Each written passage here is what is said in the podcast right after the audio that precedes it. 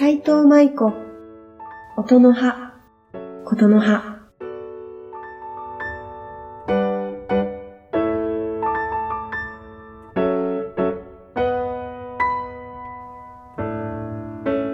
この番組は、私トランペット奏者斎藤舞子が、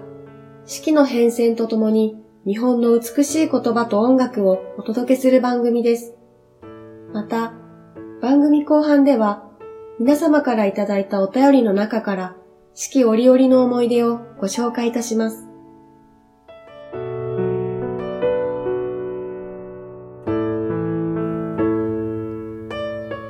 皆様はじめまして、トランペット奏者の斉藤舞子です。この度、新番組、音の葉、ことの葉のパーソナリティを務めさせていただくこととなりました。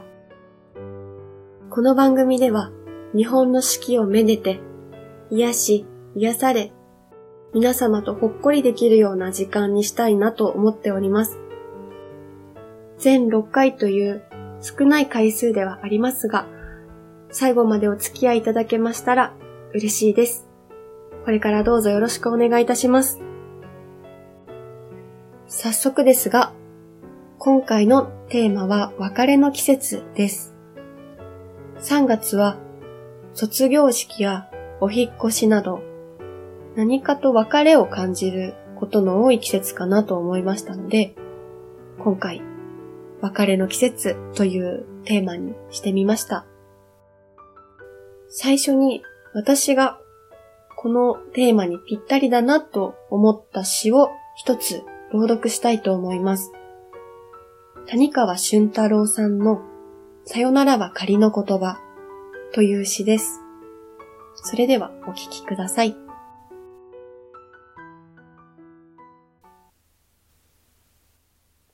さよならは仮の言葉。谷川俊太郎夕焼けと別れて、僕は夜に出会う。でも、茜色の雲はどこへも行かない。闇に隠れているだけだ。星たちに、僕は、こんばんは、と言わない。彼らはいつも昼の光に潜んでいるから。赤ん坊だった僕は、僕の年輪の中心に今もいる。誰もいなくならない、と僕は思う。死んだ祖父は僕の肩に生えた翼。時間を超えたどこかへ僕を連れて行く。枯れた花々が残した種子と一緒に。さよならは仮の言葉。思い出よりも、記憶よりも深く、僕らを結んでいるものがある。それを探さなくてもいい。信じさえすれば。はい。谷川俊太郎さんのさよならは仮の言葉をお聞きいただきました。とても素敵な詩で、うん、どこも大好きなんですけども、特に、この誰もいなくならないと僕は思うという一文が、タイトルのさよならは仮の言葉っていう部分にリンクしてるなと思うんですよね。さよならっていうのは、うん、お別れの言葉だと思うので、でも誰もいなくならないってそれを否定しているんですよね。で、なんだかとってもポジティブな前向きな捉え方だなぁと思って、さよならという単語自体が割とネガティブな、うん、言葉かなって思っていたんですけど、これを読んだ時に、ああ、なるほどな、確かにな、そうだったらいいなっていう私自身も前向きになれた詩で、誰もいなくならないっていうのは、目の前に大切な人がいて、その人が突然いなくなってしまうっていうのは、きっと生きていると誰しも経験することだと思うんですよね。その時に、いなくなってしまった。もう、ぽっかり穴が開いてしまった。って思うのではなくって、そこにその人がいたという事実は消えなくて、その人と過ごした時間も消えなくて、その人と一緒に味わった感情、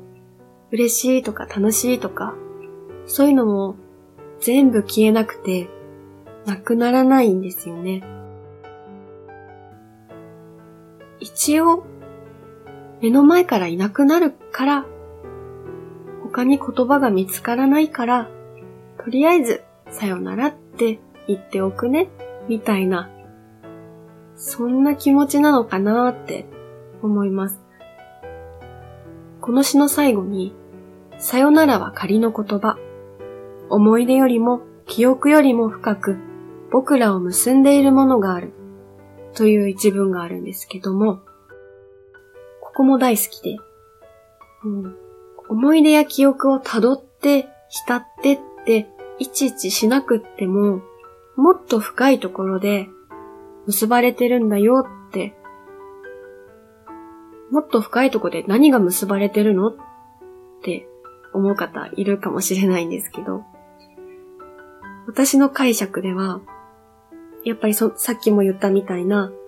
その人と一緒に笑ったり泣いたりした、その感情とか、あとその人と過ごした時間っていうのが自分の一部になっていて、もう、自分がもうその人と一生一緒に人生を旅しているみたいな感じなのかなって思うんですよね。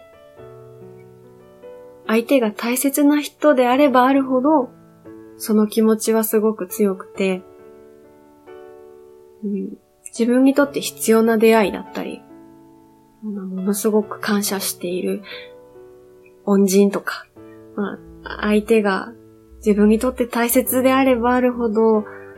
深く結ばれていて、目の前にいるとかいないとかっていうのは関係なく、一緒に人生を歩いていけるかなって思います。だから、まあ、さよならが仮の言葉だとして、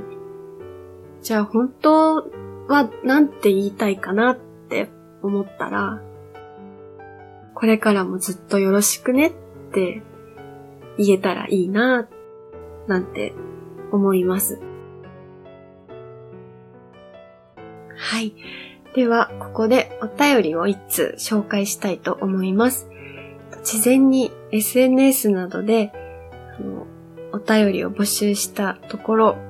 ありがたいことにいただきましたので、一通ご紹介いたします。とても短いんですが、とても気持ちのこもった一文をいただきました。匿名の方からです。どうしてもそばにいたい人がいます。この一文です。すごくキュンとしてしまいました。どうしてもそばにいたい人がいる。けれど、もしかしたらそばにいられない理由があるのかなって、なんとなく想像しました。コロナに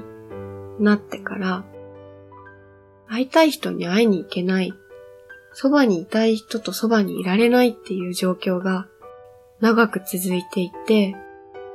もしかしたらそれも一つの理由になっていたりするのかなとも思うんですけど、うん。これまでいかに幸せだったかっていうのを痛感した一年でしたね。一緒に顔を合わせて、ご飯食べて、楽器吹いて、みたいな、コミュニケーションを普通に取るっていうことができなくなってしまって、それに若干飢えてるというか、そんなところが私にもあありますね。この方は、もしかして好きな人に伝えたい言葉なのかなって思います。どうしてもそばにいたい人。うん。こんな状況でも、どんな状況でも、どうしてもそばにいたい。そういう人がいるっていうのは、